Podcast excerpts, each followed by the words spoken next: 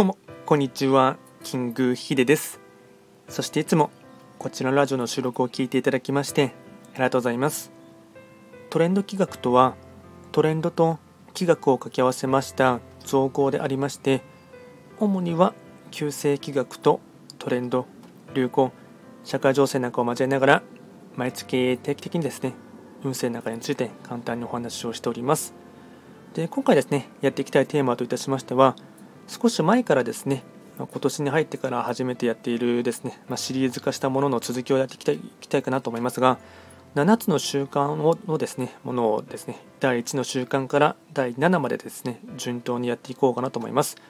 で、今回はですね、第6の習慣であります、相乗効果を発揮するっていうところをですね、まあ、実際にセミナーを受けたものも含めてですね、以前ブログ記事にまとめたものを参照にしながらやっていきたいかなと思います。なので、音声でもお伝えいたしますが、えっと、ブログ記事のリンクもですね、貼っておきますので、そちらも見ていただきながらですね、あの同時に聞いていただければあの、より理解は深まるかなと思います。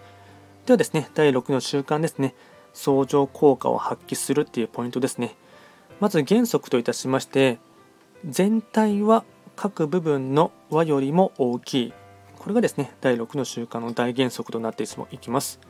でですね、早速相乗効果とは何なのかっていうところをですね、やっていきたいかなと思いますが、相乗効果とは自分の考えだけでもなく、相手の考えだけでもない、双方が満足できる全く新しい考えであるシナジー効果と言われるものですね。でここで一つですね、えっとボルテールさんのですね、えっと引用文を紹介しようかなと思いますが、最良の敵は良いである。最良の敵は良いである。でここで相違点を評価して結果を改善するっていうプロセスをですねやっていきたいと思いますが相乗効果を発揮する第1の鍵といたしましては相違点を尊ぶことにあります。意見の相違にぶつかった際の対処方法はいくつかあります、まあ、例えばですね攻撃する、まあ、その考えをけなすっていうことですね、まあ、今の言葉で言えば論破大会とかそんな感じですかね。で次はですね我慢する。黙って意見を述べさせるが認めはしない。で続いてですね認める。その考えが異なっていることを認めつつも何も変えようとはしない。この辺りも結構日本人はあるある話かなと思います。で次がですね評価する。異なる考えを評価できるものと考えその新たな情報が持つ機会を見いだし始める。で最後が称賛する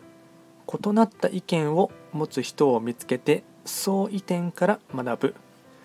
でですね群衆心理の作用に惑わされずに多数決などで決めるのではなくて新たな案を考えてみること創造的に協力をするっていうところがですね大事なポイントとなってきます。でここで著者のですねスティーブン・アール・コビー博士のですね引用文を紹介いたしますが本当に効果的に人生を営む人というのは自分のものの見方に限界を認め他の人のパラダイムと考え方に接することによって得られる。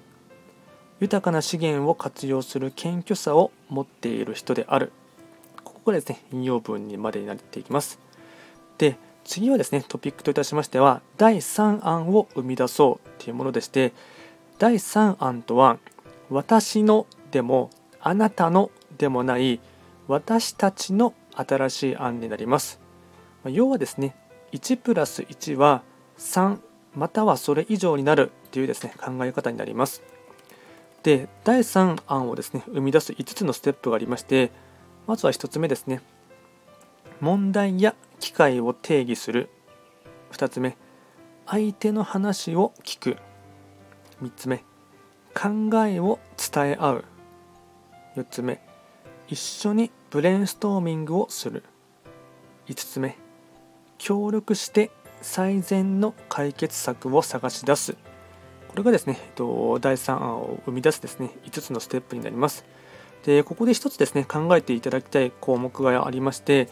以前に意見が対立してうまくいかなかった経験をですね思い出してほしいと思います、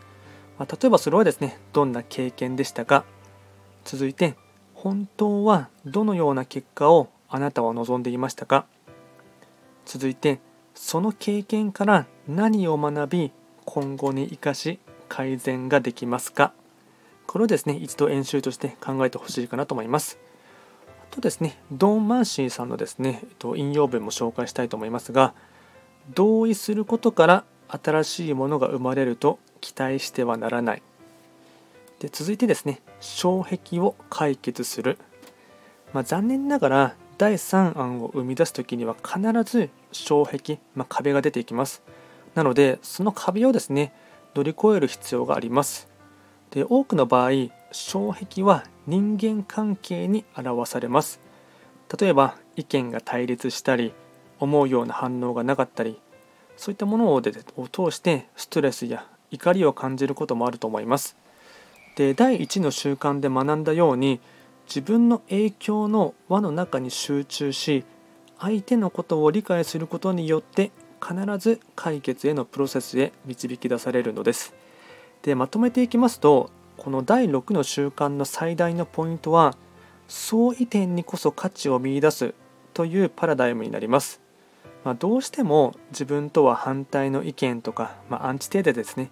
あと別の考えを持っている人たちと協力をしようと思うと、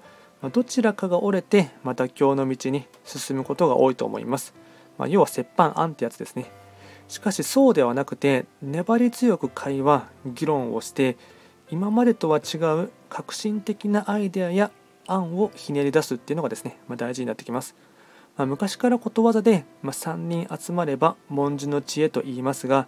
まさにお互いの知識経験スキルなどを共有して全く新しい第3案を生み出していくっていうところがですね大事になってきます。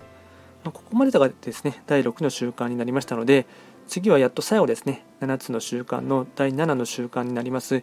刃を研ぐっていうところをですねやっていきたいと思いますのでそちらもですね是非ともまた聞いてほしいと思いますではですね今回は第6の習慣でありますと相乗効果を発揮するっていうことをですねやっていきました最後まで聞いていただきましてありがとうございました。